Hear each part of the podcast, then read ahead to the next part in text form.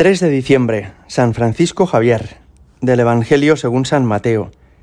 En aquel tiempo, dos ciegos seguían a Jesús gritando, Ten compasión de nosotros, hijo de David.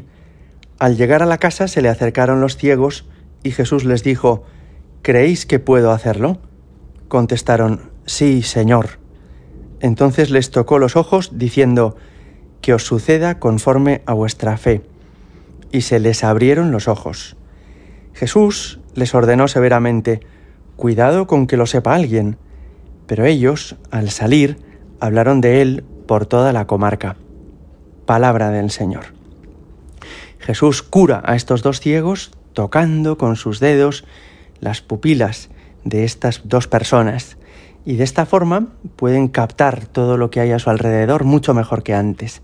Podrán ver las formas, los contornos, los colores, Jesús al devolverles la vista les permite que sean más y mejor ellos mismos. Con mucha frecuencia Jesucristo sigue haciendo esto en el presente, a veces no de una forma corporal, pero sí de una forma espiritual.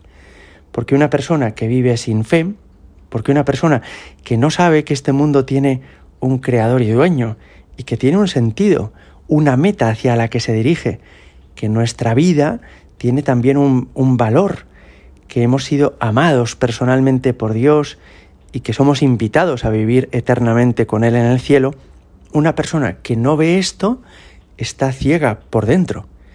En el fondo la fe es una luz para entender la realidad más a fondo.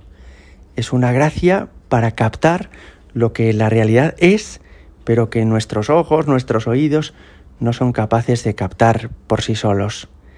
Fijaos, hace menos de un siglo, había un santo italiano, Pier Giorgio Frassati, que expresaba él esto de una manera bellísima.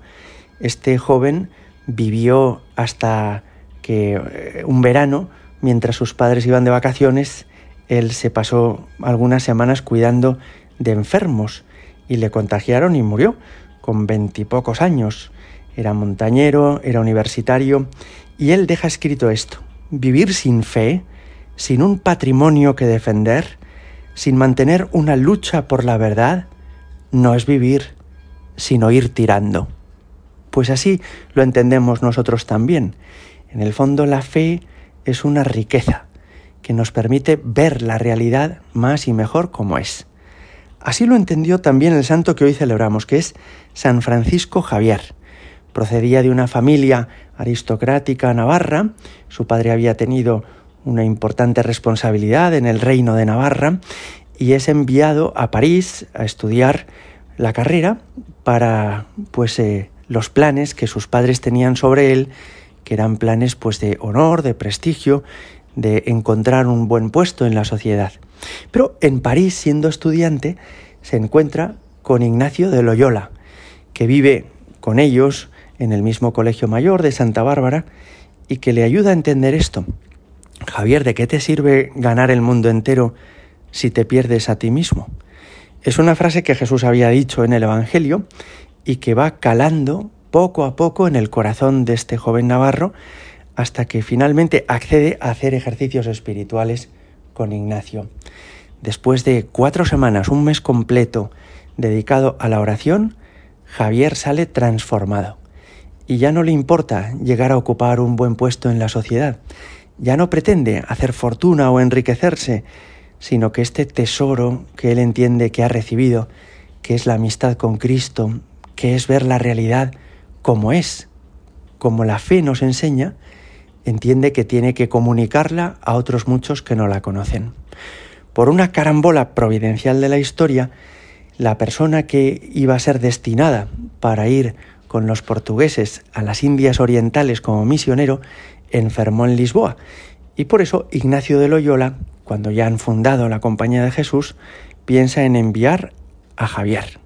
Javier será el embajador del Papa en estas tierras que no habían recibido todavía desde la época de los apóstoles, desde que Santo Tomás había llegado a la India, que no habían recibido la continuidad de la fe y de los sacramentos, y tiene que emprender un viaje muy arriesgado, en barco, atravesando el Cabo de Buena Esperanza de África, parando en Madagascar, yendo después a la India.